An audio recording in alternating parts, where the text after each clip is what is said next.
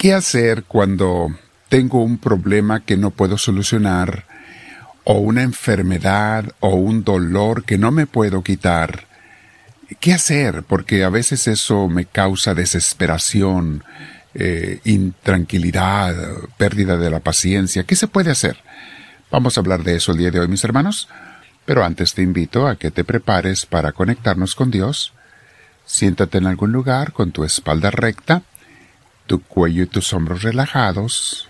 Vamos a respirar profundo, con mucha paz, invitando como siempre al Espíritu Santo porque la oración solamente es buena, válida, grande, hermosa, cuando la guía el Espíritu Santo.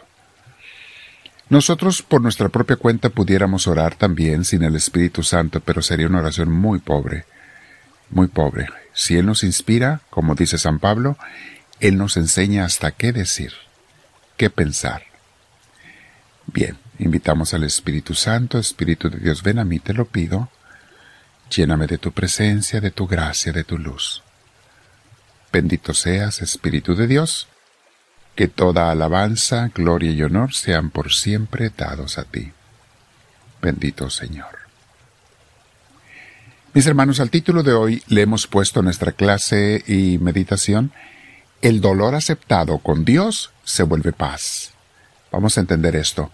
Y he visto esta experiencia en muchas gentes, mis hermanos, en muchos de mis dirigidos espirituales que sufren algún dolor, alguna pena, algún sufrimiento. Quien por Dios acepta su dolor, mis hermanos, es llenado de paz. Quien lo rechaza, sufre amargura y desesperación. Y está la gente que rechazamos el dolor, estamos eh, desesperados hasta el momento en que desaparezca ah, el problema o la situación, la enfermedad, lo que sea. Estamos desesperados, pero cuando lo abrazas, desaparece su penuria, desaparece el sufrimiento, no el dolor. El dolor puede seguir, pero el sufrimiento que te está causando, que es esa, esa, esa rebeldía interna, ese, esa desesperación interna, desaparece. Y hay santos que nos enseñan que el dolor es lo más hermoso que les puede pasar. Santa Teresita es una de ellas. Cómo los une a Dios el dolor en la paz, en la serenidad, en, en la espiritualidad. Y yo a decir una experiencia mía que les he compartido en otras ocasiones. Yo he tenido momentos muy profundos con Dios en mi oración, momentos místicos, en que Él me ha hecho sentir su presencia de una manera real y, e inconfundible. No se puede explicar con palabras, es una experiencia sumamente fuerte, es un pedazo de cielo, es estar en un pedacito de cielo, no quieres que esos minutos pasen jamás y, y no quisieras que pasara el momento, es algo hermosísimo, pero aquí va la clave. Esas experiencias con Dios me han pasado cuando he estado en medio de un gran dolor. De un gran dolor. Casi siempre mental, eh, un dolor de una preocupación muy grande, una mortificación o un miedo muy grande. En medio de eso es cuando se me ha manifestado más Dios.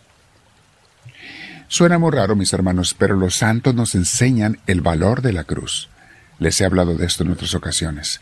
Cómo la cruz, que, que es a veces pena, dolor, te trae santidad, te trae bendición. La clave es, mis hermanos, que la cruz sea llevada con y con Cristo y por amor a Cristo, por amor a Dios, que se abrace por eso con Él. Los dolores que Dios permite, mi hermana, mi hermano, son por tu bien. Los dolores que Dios no quiere, pero nos causamos nosotros por nuestra desobediencia, esos dolores no nos van a traer paz porque nosotros no los causamos por la desobediencia a Dios. Esos son otro tipo de dolores. Ya les he explicado la diferencia entre la cruz blanca y la cruz negra. Escuchen uno de los audios, búsquenlo, está en nuestras redes sociales, en nuestro canal en YouTube. Busquen la cruz negra y la cruz blanca eh, dentro de Misioneros del Amor de Dios y ahí les explico la diferencia de los dolores, el que es de Dios y el que es del pecado del mundo. Jesús habló de la cruz. Antes de morir en la cruz, Él ya nos hablaba de tomar la cruz, de aceptarla, de aceptar ir con Él, estar con Él en el sufrimiento.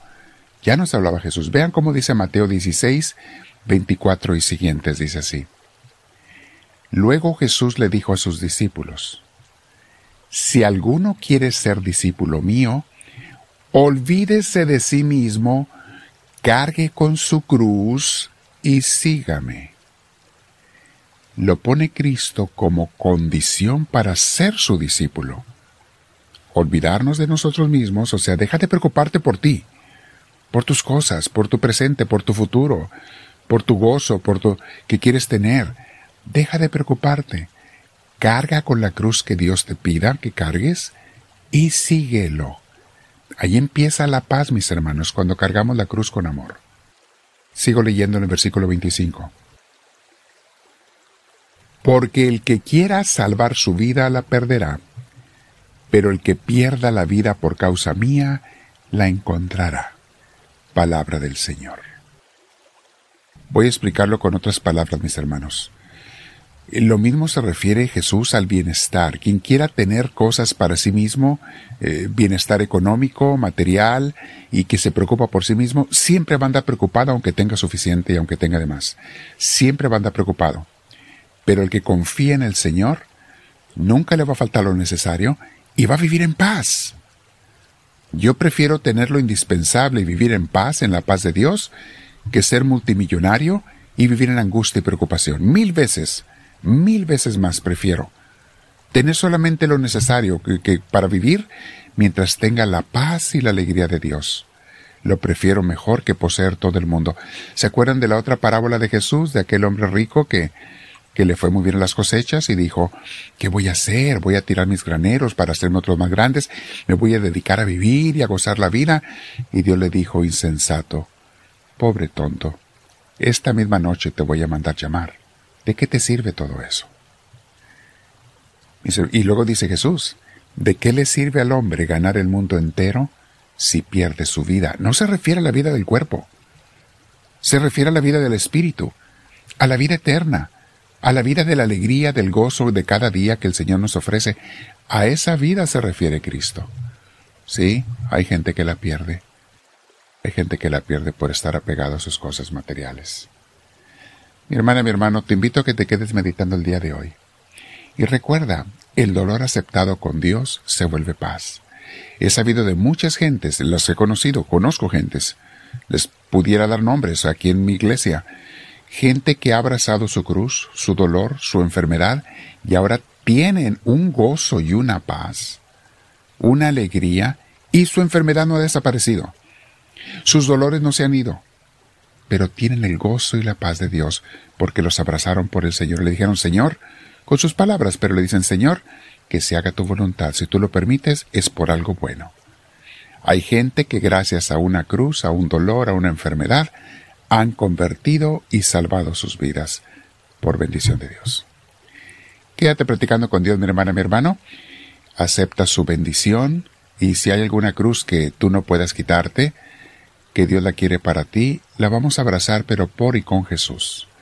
Dile, háblame Señor, que tu siervo te escucha.